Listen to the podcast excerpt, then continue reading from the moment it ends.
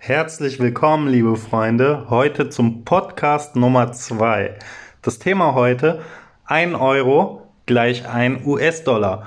Heißt, wir haben hier zwei verschiedene Währungen. Wir haben den Euro und den US-Dollar und diese beiden Währungen haben inzwischen denselben Wert. Was geht da ab, Freunde? Also was ist passiert? Worum geht's da? Ähm, was steckt dahinter? Ganz, ganz spannende Fragen, die wir heute mal so ein bisschen aufschlüsseln werden. Und vorab, ich habe heute mal so ein bisschen durch Facebook gescrollt und mir sind folgende Schlagzeilen ins Auge gefallen. Ich lese einfach mal vor.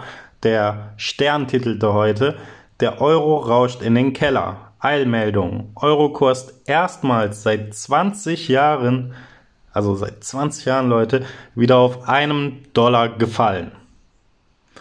Dann zur nächsten Schlagzeile hier Focus Online Finanzen titelte, drohende Sparkassenpleite.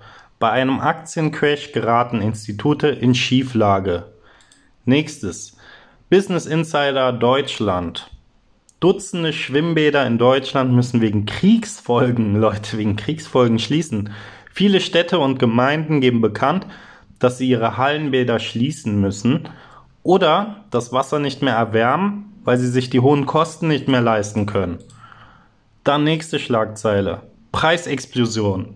Vierköpfige Familie muss sich auf 3500 Euro Mehrkosten einstellen. In, der Berechnung, in den Berechnungen sind die steigenden Preise für Friseur, Krankenkasse und Konsumgüter noch gar nicht mit einberechnet. Nächste Schlagzeile, der Stern titelte Chemiebranche fordert Privathaushalte sollen zuerst auf Gas verzichten. Was nützt es, wenn die Haushalte zwar weiter Gas bekämen, es aber nicht mehr bezahlen können? Nächste Schlagzeile: Business Insider Deutschland. AOK-Chefin: Beiträge für gesetzliche Krankenkassen könnten noch stärker steigen. Schon jetzt machten sich die höheren Energiepreise und die Inflation im Gesundheitssystem bemerkbar. Dann nochmal Business Insider. Deutschland titelte heute Notgroschen. So viel Geld solltet ihr zurücklegen. Je nach eurem Haushaltseinkommen. Für Single-Haushalte ist ein Notfallfonds von mindestens sechs Monaten nicht verkehrt.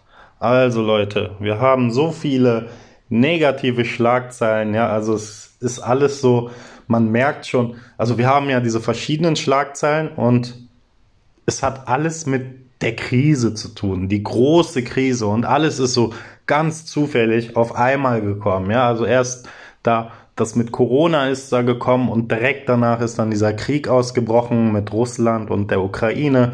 Also Leute, ihr merkt schon, ähm, wir haben echt Pech, ja, dass diese ganzen Krisen irgendwie so direkt hintereinander, so zum selben Zeitpunkt und direkt hintereinander ausbrechen. Also ähm, wir leben in einer Pechzeit. Ja, würde ich mal so sagen. naja, wenn dem so wäre. Auf jeden Fall, jetzt haben wir ja so die Sicht, so was bekommt der Nicht-Trader so zu hören, was bekommt er mit. Wir haben ja immer diese ganzen Schlagzeilen und das ist passiert und das ist passiert und deswegen sind wir jetzt in dieser schwierigen Situation, in dieser Krise und ähm, ja, die, die Menschen werden sozusagen ja so damit damit also beschmissen, ja, mit diesen ganzen Schlagzeilen, dass man sagt, ja, das und das ist jetzt alles passiert und deswegen geht es jetzt uns so schlecht und deswegen äh, ist der Euro bald irgendwie nicht mehr viel wert oder ist er jetzt schon nicht mehr so viel wert und ähm, alles, alles wird schlimmer und ähm, ja, und alles das wegen einem Krieg so und wegen einer Krankheit so und ähm, ja, ihr, ihr wisst, worauf ich hinaus will.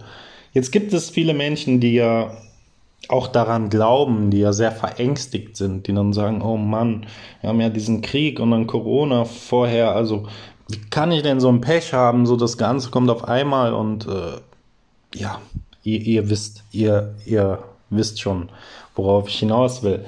Jetzt schauen wir uns das Ganze mal aber aus der Sicht des Traders an und aus der Sicht des Traders, also die Leute, die jetzt schon mit mir gemeinsam länger die Charts beobachten, dass der Euro fällt, ja, auf einen Dollar, also das Euro dann einen Dollar wert ist, das war jetzt irgendwie nicht so unerwartet. Ja, das hat man schon lange vorher absehen können. Das war jetzt nicht irgendwie was so, oh mein Gott, wie konnte das passieren, sondern das war so eher so, okay, macht Sinn, ne? Charttechnisch zumindest. Ähm, weil, wenn man sich das mal anschaut, so im Chart, dann hat man immer so Preise, wo es sehr, sehr, sehr wahrscheinlich ist, dass diese Preise irgendwann auch angehandelt werden. Und das war jetzt bei Euro-US-Dollar der Fall, dass das äh, auf ein, also auf, dass der Euro dann auf ein US-Dollar geht. Und ähm, wir haben sogar noch ein bisschen mehr Platz nach unten. Also die, die mit mir arbeiten, die wissen, okay, wir haben so Marken wie 78,6, da ist interessant. Und die, diese Marke auf dem großen Bild im Euro-US-Dollar, die haben wir schon seit über einem Jahr im Blick. Und da sind wir im Bereich, dass ein Euro dann zwischen 98 und 99 Dollar Cent wert wird, ja, also oder an Wert verliert, weil das Ganze crasht ja gerade ziemlich ab und wir haben damit gerechnet. Also es war jetzt nicht irgendwie was Unwahrscheinliches. Und das ist genau dieser Schlagpunkt. Wir, die sich ja so ein bisschen mit Finanzen auskennen, mit dem Markt auskennen, wir können Dinge schon vorher absehen. Ja, also ich habe jetzt hier keine Glaskugel zu Hause, wo ich äh, in die Zukunft gucke, wo ich dann so die Zukunft sehe und dann weiß, okay, das wird jetzt hundertprozentig passieren. Wir arbeiten immer noch mit Wahrscheinlichkeiten. Aber die Wahrscheinlichkeiten, also das sagt ja schon das Wort Wahrscheinlichkeiten, das ist dann einfach wahrscheinlich, dass das passiert. Ja, also es ist wahrscheinlicher, dass das passiert, als dass es nicht passiert. Und wer damit arbeiten kann, wer das Ganze so versteht, der kann natürlich auch davon profitieren.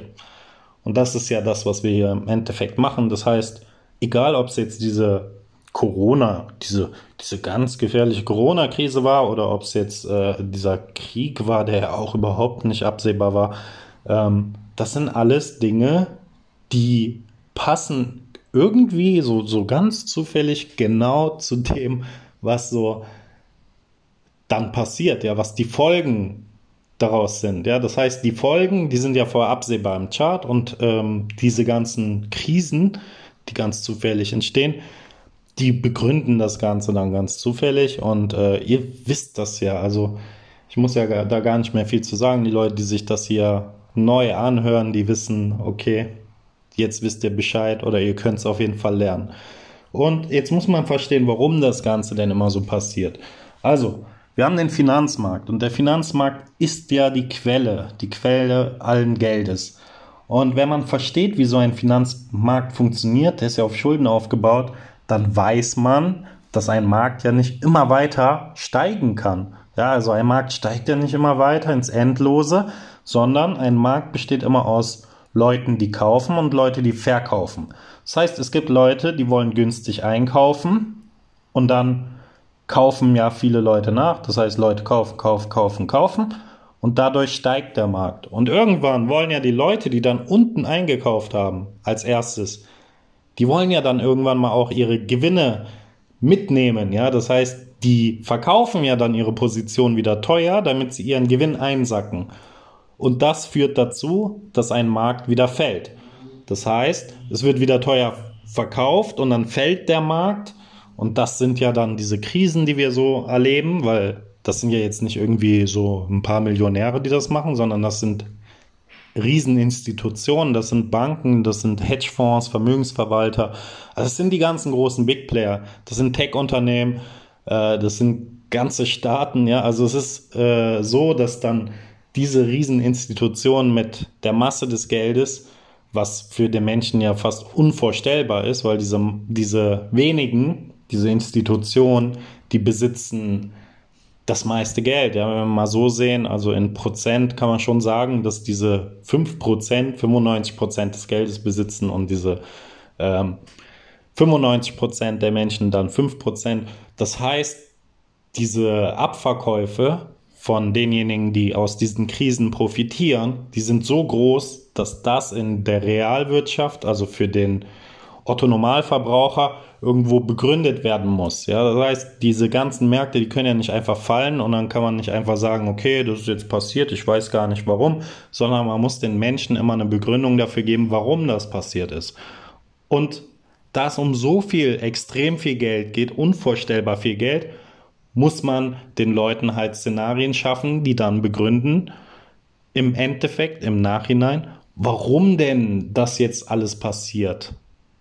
Und das haben wir, wir haben da bei den Krisen, das waren auch immer Preise, die, da wusste man schon, okay, sehr, sehr wahrscheinlich, dass sie erreicht werden und dass der Markt dann fällt. Und das waren halt immer diese Preise, ähm, wo dann auf einmal Corona kam, wo dann auf einmal der Krieg angefangen hat oder wo dann vereinzelt so in kleineren Strukturen, kleinere Korrekturen es diese ganzen Lockdowns gab. Und da muss man diese Szenarien schaffen, dass wenn die Wirtschaft zum Beispiel, ja, das ist ja, wenn man sich den DAX zum Beispiel anschaut, das ist ja ein Index, da sind die äh, größten deutschen Firmen drin.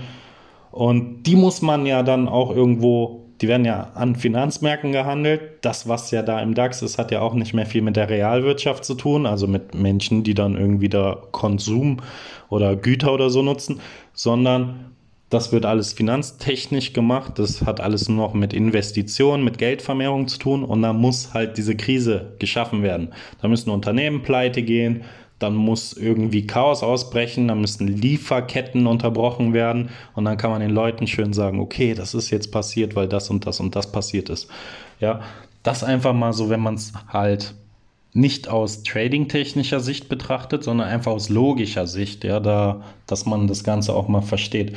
Es wird aber einen Podcast geben zum Thema Finanzsystem, wie ist das aufgebaut, wie funktioniert das und dann wird es einfach auch viel klarer, wie das Ganze aufgebaut ist und dann wird man das alles nochmal viel besser verstehen.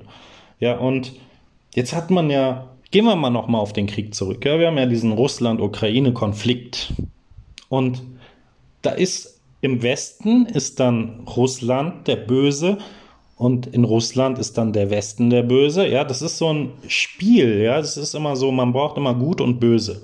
Die Menschen, die lassen sich leicht in Gut und Böse so einteilen oder man kann sie leicht damit manipulieren. Man kann halt sagen, okay, im Westen der, der Russland ist der Böse, im Russland sagt man, der Westen ist der Böse, aber im Endeffekt diese Parteien, die stecken alle unter einer Decke. Und wenn man das mal so ein bisschen verstanden hat und das dann so ein bisschen auch das Finanzsystem verstanden hat, dann wird es einem sehr, sehr klar. Ja, das heißt, da ist im Endeffekt scheißegal, ja, wer hat denn da jetzt angefangen oder weiß ich nicht. Es ist alles ein abgekartetes Spiel, da stecken dieselben Leute unter einer Decke. Da gibt es auch Institutionen, da treffen die sich alle und ähm, ja, da wird das Ganze mal so ein bisschen besprochen und wie das dann alles abläuft. Da sind dann die wichtigsten Politiker und äh, Konzerne und alle vertreten. Ja, unsere Politiker, das sind ja, wisst ihr ja selber, also ich, ich sag da gar nicht so viel zu, aber es sind halt Leute, die machen halt für Geld sozusagen alles. Ja, man kennt das ja, wenn man jetzt irgendwo, ähm, gibt es ja so Straßen, äh, da gibt es so Bordsteinschwalben, die machen auch für Geld alles. Ja, so kann man sich sozusagen so einen Politiker vorstellen. Und ja, so ist, so läuft es halt. Und jetzt kann man dadurch aber auch profitieren, wenn man versteht, wie es geht. Weil wenn man ja ungefähr mit Wahrscheinlichkeiten irgendwie, also wenn die Wahrscheinlichkeiten funktionieren, wenn man halt öfter richtig liegt als falsch, als Beispiel, oder ein gutes Money Management hat, also ein gutes Risikomanagement, dann kann man davon profitieren.